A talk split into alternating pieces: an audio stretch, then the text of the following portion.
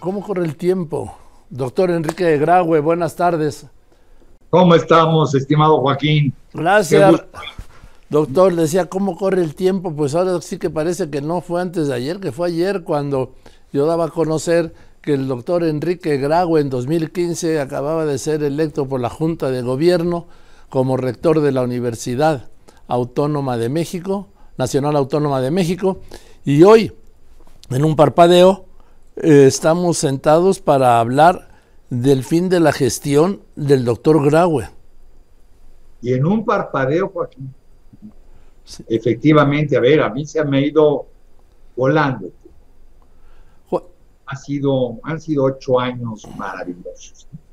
Una experiencia única, inolvidable, en donde puede uno vivir, yo creo que el mejor de los mundos. Ese México que aspira a ser cada vez mejor, a hacer las cosas bien, a buscar las mejores soluciones.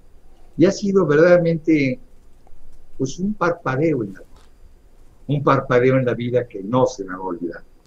¿Cuál, ¿Cuál ha sido el momento más difícil, rector, en su gestión al frente de la UNAM? El primer día. ¿Por? El primer día siempre es muy de, vamos, lo siento, lo vive uno muy intensamente. No, ha habido momentos difíciles. ¿Cuáles, cuál es, rector? A lo largo de estos años, a ver. Compártanos. compartir. A ver, el temblor. Cuando el temblor del 17, la verdad, fue un momento muy difícil para la universidad, porque nuestras instalaciones sufrieron, porque estuvieron, vamos, los universitarios muy atentos a la evolución de la pandemia, colaborando fueron días difíciles, muy intensos y muy difíciles. Bueno, esa es una etapa, yo creo que no se me olvidar. Un ataque porril aquí que sufrió la rectoría jóvenes en la, en esplanada fue también un momento muy difícil y conciliar esos momentos lo fueron también. Y yo te diré que toda la pandemia, el inicio de la pandemia y los años del 20 al 22 fueron momentos difíciles en que hubo que pues, activar la universidad a distancia en una semana.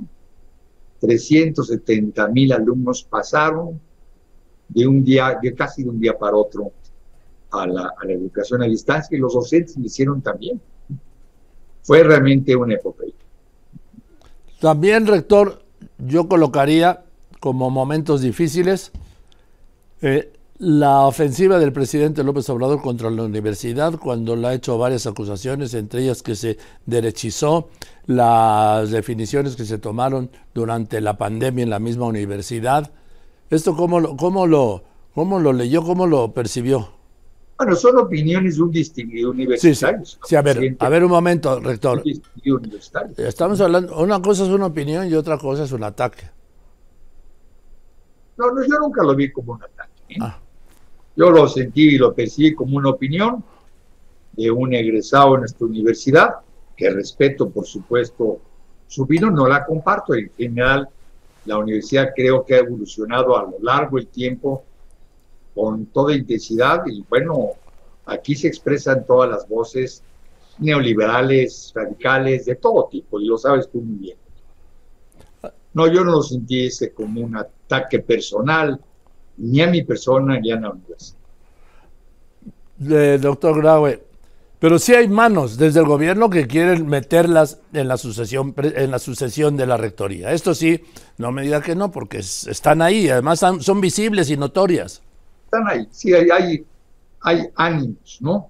Pero yo creo, confío totalmente en la palabra del señor presidente de que no intervendrán de ninguna forma en la sucesión de la rectoría y espero que esta sea toda.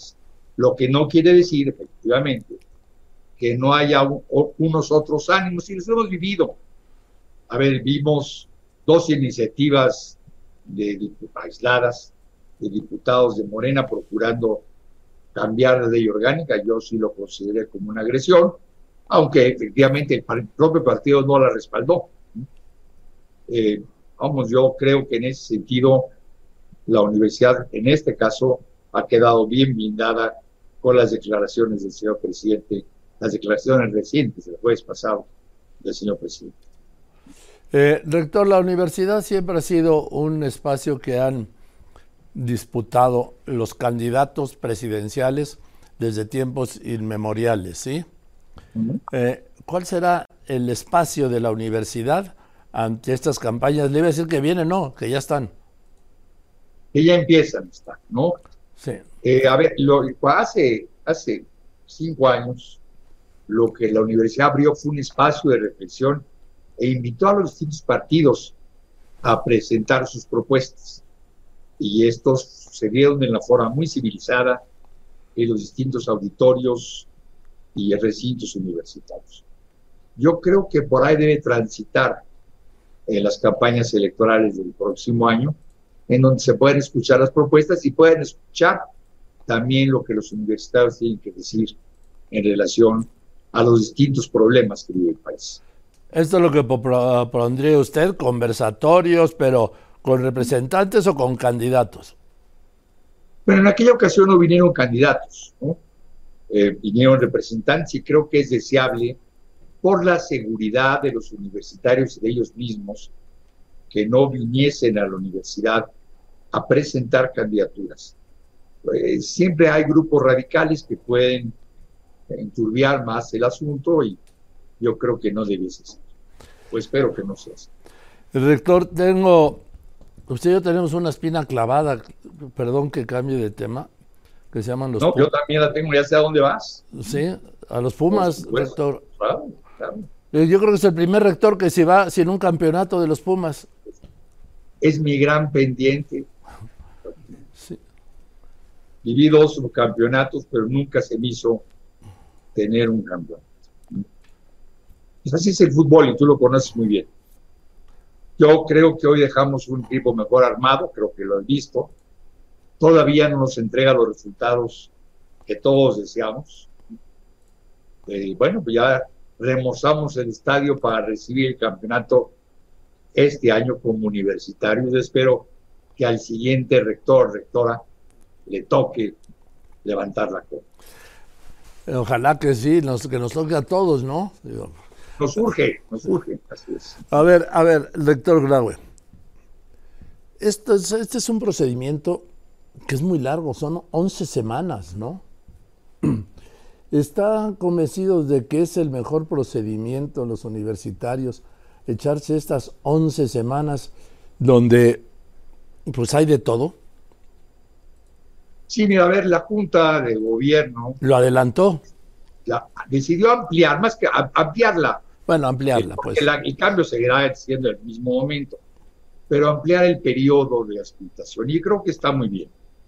Cuando la Junta me lo comentó, su pretensión es acudir a todos los rincones universitarios, a escuchar la, la comunidad, entrevistarse con los distintos cuerpos colegiados, conocer los problemas en forma directa de estos cuerpos colegiados y para ello requerían ampliar los términos y yo lo vi con muy buenos ojos. ¿eh?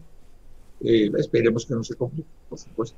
Eh, doctor Graue, en el último cuarto de siglo, la universidad ha estado regida por médicos. Juan Ramón de la Fuente, desde 1999 con Juan Ramón de la Fuente, luego con el doctor Narro y luego con el doctor Graue. Pues, ¿qué tienen los médicos, eh?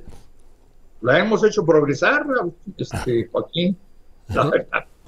Ya la, hemos, la has visto y la has visto tú crecer. Yo estoy muy satisfecho con los resultados de la universidad en estos últimos ocho años. Hemos mejorado en todos sentidos, en capacidad para atender matrícula, en nuevas licenciaturas, en oferta académica, en investigación. No, yo creo que no es no es de hacer diagnósticos o de dar tratamientos, es de permitir que la comunidad trabaje.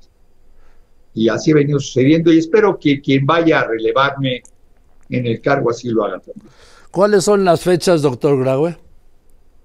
Las fechas así fatales es el 4 de septiembre para entregar proyectos.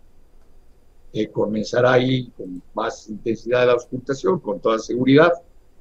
El 14 de octubre, si mal no me acuerdo, se dará a conocer a las personas que van a ser entrevistadas y me imagino que la elección del titular de la rectoría sería en los primeros días de noviembre.